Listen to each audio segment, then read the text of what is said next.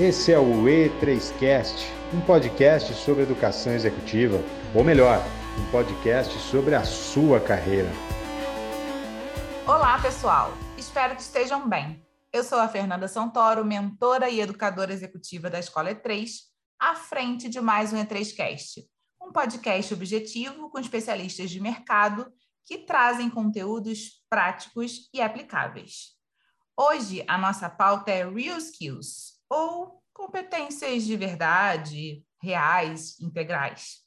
E o nosso convidado é o educador executivo Gustavo Vale. Gustavo, seja mais uma vez muito bem-vindo ao nosso E3Cast. Faça sua apresentação para quem ainda não conhece você. Satisfação, Fernanda. É sempre um prazer a gente estar contribuindo aqui no E3Cast e cada vez com assuntos que fazem sentido para a nossa realidade. Eu, Gustavo Vale, trabalho com educação executiva, treino líderes, desenvolvo culturas organizacionais ao longo desse Brasil todo aí, e a gente está aqui para falar de comportamento hoje mais uma vez. Muito bom, Gustavo. E nessa pauta sobre comportamento, conta para gente o que são as real skills. Maravilha, Fernando. Vamos lá, vamos contextualizar, talvez, para quem está chegando aqui agora. É, ah, muito se fala de termos em inglês. E vamos começar falando do tal dos skills. O que, que são os skills que tanto se fala hoje em dia? Essa palavra que ficou tão popular nos dias de hoje. Skills nada mais são do que as habilidades que cada um tem e pode entregar naquilo que faz todos os dias, seja do lado pessoal ou profissional.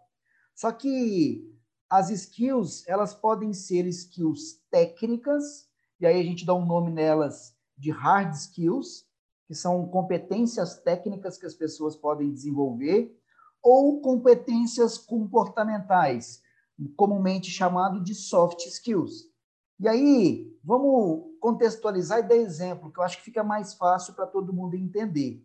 Se você talvez já fez um curso técnico, se você talvez já fez é, alguma graduação, domina alguma língua, fez um mestrado, um doutorado, tem alguma habilidade ligada à informática, por exemplo, você domina algumas hard skills. São habilidades que você tem técnica envolvida.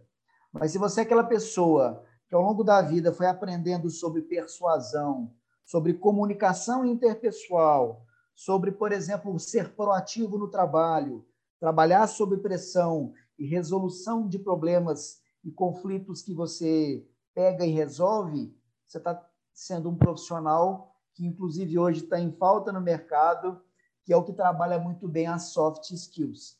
E para entender isso, é, muitas empresas vão ter várias necessidades.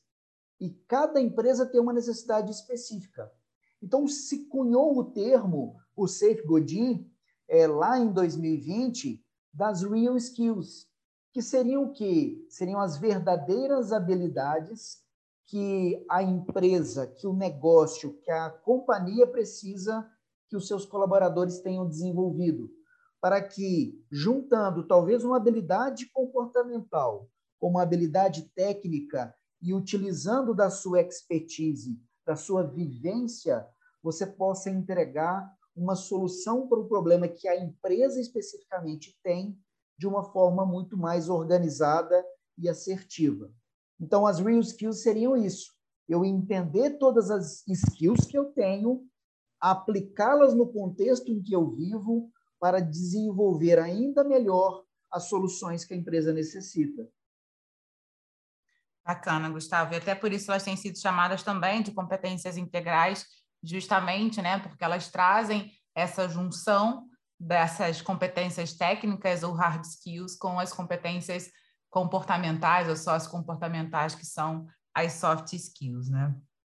E como você mesmo disse, né, a origem delas aí é de 2020, ali coincidente com o período de pandemia, quando Seth Godin criou, né, e trouxe esse termo aí a conhecimento do público, o termo das real skills.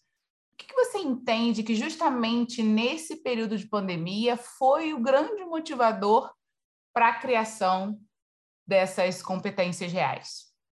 O que a pandemia fez com as empresas foi gerar uma realidade, Fernanda, que elas não estavam acostumadas. E que, que realidades eram essas? Até antes da pandemia, talvez o mundo não tinha esse mundo atual que a gente vive, que é um mundo dinâmico, muito veloz em termos de mudanças, talvez não tinha tido a oportunidade de fazer mudanças na forma como se trabalha. Antigamente, na forma tradicional de, de desenvolvimento de trabalhos tradicionais, vamos dizer assim, o foco era em conteúdo, era em fazer, talvez, dentro das empresas, um treinamento linear, naquilo que precisava naquele contexto. E a pandemia ela nos trouxe uma realidade completamente híbrida, onde, mesmo estando muitas pessoas em home office, várias outras competências precisaram ser implementadas e desenvolvidas de forma muito rápida. Então, no final das contas, o aspecto pandemia encurtou em muito tempo a necessidade de curva de aprendizagem das empresas. Aprendizagem em quê? Aprendizagem em comunicação corporativa, para eu ter um foco melhor em soluções de problemas, mas baseado naquela realidade que a gente vive naquele momento.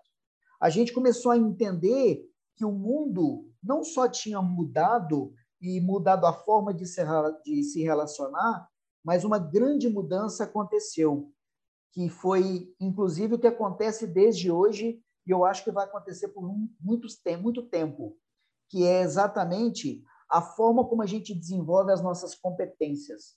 As empresas precisaram entender que, de uma hora para outra, aquilo que talvez não foi feito e não foi implementado precisou estar tá pronto.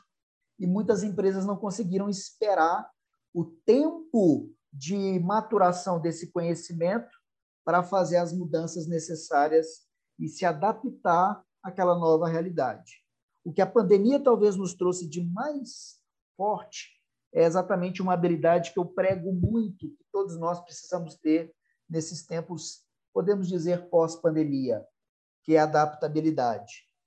Cada um de nós vivendo em realidades completamente diferentes daquelas que a gente estava acostumado, precisamos agora nos adaptar, não só ambientes físicos, a para ambientes virtuais, mas mais importante são a forma como as relações humanas modificaram.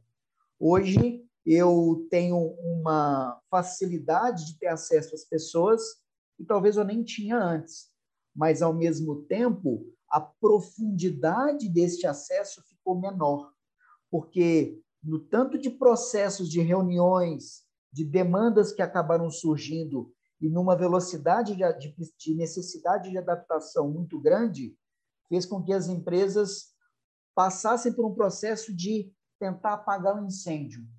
E eu vejo muitas, muitas empresas hoje totalmente sobrecarregadas. Totalmente sobrecarregadas em pouca capacitação do time, porque não tem tempo para isso, e muita coisa para ser desenvolvida. E aí a gente tem uma equação que não fecha. Eu tenho que entregar resultado, mas ao mesmo tempo eu não tenho condições de treinar meu time porque eu não tenho tempo. Porque o meu concorrente está na frente, porque a velocidade de entrega hoje é muito maior, porque a velocidade de acesso hoje é muito maior. E aí eu tenho um conflito muito grande dentro das empresas entre escolher aquilo que é prioridade para colocar foco, sem deixar de lado a nossa essência e a nossa cultura. Esse é um grande desafio que eu vejo pós-pandemia.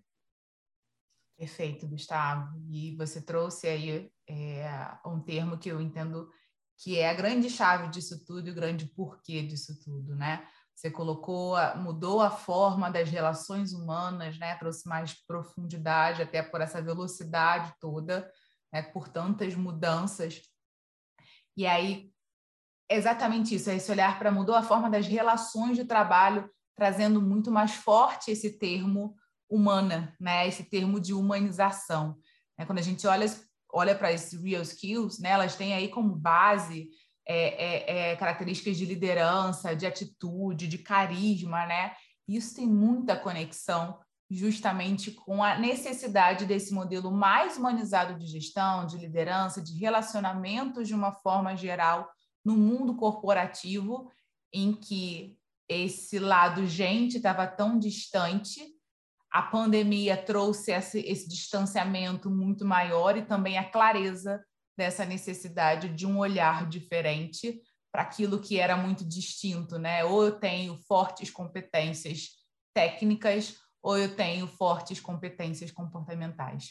Viu-se a necessidade de aproximar, justamente é, é, criando esse olhar para essas competências híbridas, para essas competências integrais. E se a gente pode complementar, Fernanda, é, eu acho que a pandemia ela escancarou aquilo que estava talvez quietinho guardado lá na gavetinha, que foi aquele líder que talvez não tinha este esta empatia, esse carisma, esse processo de, de ter um pensamento sistêmico e cuidar de gente, ele foi escancarado. Porque aqui esse líder é o tipo de líder que é um líder que precisa de controle, que precisa de ter alguém ali fazendo microgerenciamento o tempo todo. E com as pessoas no home office, eu não tenho como fazer isso. Aí eu preciso fazer uma coisa que o líder de verdade faz, que é delegar e confiar. Quando eu faço isso, eu entendo que aquela pessoa para quem eu deleguei, para quem eu direcionei uma atividade, uma solução de um problema, ela vai ter a competência necessária para executar. Eu dou a ela autonomia. E nesse momento da pandemia, esse líder que precisava de controle, de microgerenciamento, se viu de mãos atadas, porque ele não tinha como mais fazer isso. Então, as pessoas foram é, vendo que a forma como se liderava também mudou, porque agora eu preciso verdadeiramente entregar para o outro e deixar o outro entregar o melhor dele. Mas para isso eu preciso confiar. Para isso eu preciso não microgerenciar atividades, eu preciso falar, olha, preciso desse resultado. Como você vai entregar, aí você pode dar a sua cara que vai ficar muito bom nesse sentido. Esse foi um grande desafio que os líderes enfrentaram. Talvez os maus líderes, os líderes de verdade, conseguiram alavancar e continuar com a sua equipe engajada, que foi um grande desafio também nesse processo. Como que eu integro todo mundo, sendo que está todo mundo numa tela agora dentro de casa ou em lugares separados e, com, e somente se reunindo por reuniões online. Eu preciso ter uma, uma, uma ferramenta. E eu acredito que a ferramenta da confiança, da autonomia e de dar voz às pessoas talvez seja uma grande ferramenta para trazer engajamento e fazer as pessoas quererem estar juntos e desenvolver o melhor delas. Isso acho que fez toda a diferença nesse processo da, da pandemia também. Perfeito, Gustavo. Eu acredito muito na confiança como base de qualquer relacionamento bem-sucedido, de qualquer relacionamento produtivo, né? Se não houver confiança, você é difícil falar em alto desempenho, né? É difícil falar em colaboração. E quais são as skills mais procuradas no mercado atualmente, Gustavo? a gente pode listar várias, eu quero deixar alguns pontos para a gente poder ter clareza e atenção sobre elas. Então, vamos lá. Uma coisa que é, é mais velha que andar para frente, como se diz, é autoconhecimento. Eu preciso entender quem eu sou, eu preciso entender que tipo de líder eu sou para colocar as minhas habilidades em prática. Eu preciso entender como que eu performo, e aí tem a habilidade de auto-performance, para desenvolver e me capacitar cada vez mais, para eu saber que tipo de líder eu sou e como que eu performo melhor. Eu preciso entender que uma habilidade fundamental é pensamento crítico sistêmico, ou seja, como que eu entendo o meu contexto, desenvolvo uma mentalidade de organização para poder entregar mais valor, entendendo que ali eu sou um solucionador de problemas. Diante desse cenário que a gente viveu de incerteza, vindo da pandemia, com certeza uma habilidade que precisou ser desenvolvida ou que precisa ser desenvolvida pelas pessoas no ambiente de trabalho é a gestão do caos. É eu entender como que diante de tanta demanda, de tantas mudanças acontecendo ao mesmo tempo, muitas vezes, como que eu gerencio isso tudo e continuo sendo produtivo e entregando o que o meu cliente precisa? Então, gestão do caos é fundamental. Uma, uma habilidade que eu sempre falo que não só líderes, mas todo profissional tem que ter e desenvolver é inteligência emocional. E é um termo que hoje está muito é, sendo falado na mídia, muito se fala de ter inteligência emocional, mas eu quero dar uma outra contribuição. Eu quero dar uma contribuição de, além de, ser, de ter inteligência emocional, que a gente possa ter um condicionamento emocional. Diante desse cenário onde a gente não sabe, talvez, qual é o nosso planejamento estratégico para daqui a um ano, porque talvez ele vai mudar daqui a um mês, diante do cenário de incerteza, eu preciso saber que o que eu combinei com a minha equipe, com, meu, com meus líderes, com meu planejamento a partir de agora, que daqui a um mês ele pode mudar, e eu, eu conversando com muitos líderes no, ao longo da pandemia, eles tiveram que mudar três, quatro, cinco vezes, porque os cenários de lockdown, de volta, foi fazendo com que eles precisassem se adaptar. Então, tem um condicionamento emocional para suportar toda essa pressão, suportar todo esse caos, vai fazer toda a diferença. E, obviamente, talvez a principal habilidade que a gente precisa desenvolver é uma comunicação empática.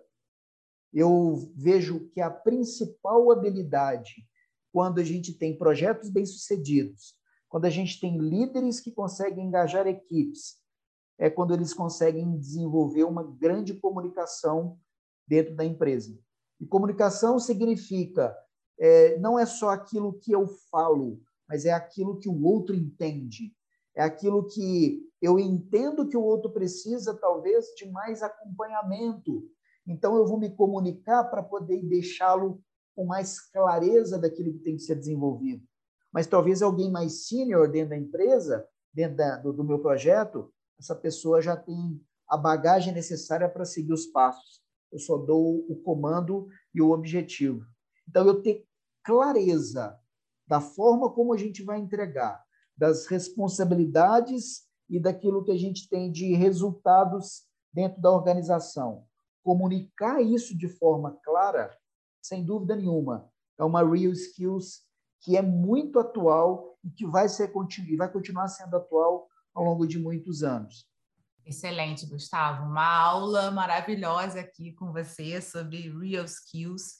E aí, finalizando né, com essas dicas, com essa orientação das principais real skills buscadas hoje e nas quais devemos focar o nosso desenvolvimento para ter uma diferenciação no mercado, né? para sermos vistos aí realmente como profissionais com essa diferenciação autoconhecimento, pensamento crítico sistêmico, gestão do caos, condicionamento emocional, comunicação empática. Caminho aí para se diferenciar nesse mundo das relações mais humanizadas. Gustavo, mais uma vez, muito obrigada pela sua contribuição nesse podcast. Obrigado, eu, Fernanda, pela oportunidade de estar aqui junto mais uma vez. Contem sempre comigo e lembrem-se, Seja líder de gente. O que, isso quer dizer? Que a todo momento tem alguém que vai precisar da sua ajuda, que vai precisar que você seja mais humano. Falar de humano para humano traz conexão. E são através das conexões que a gente desenvolve negócios lucrativos e que tem impacto social aonde ele se, se propõe. Um grande abraço, Fernanda. Sucesso sempre e a gente se vê. Sucesso para nós. É 3Cast, um podcast semanal com conteúdo prático e aplicável da Escola de Gente Real. Muito obrigada a todos e até a próxima!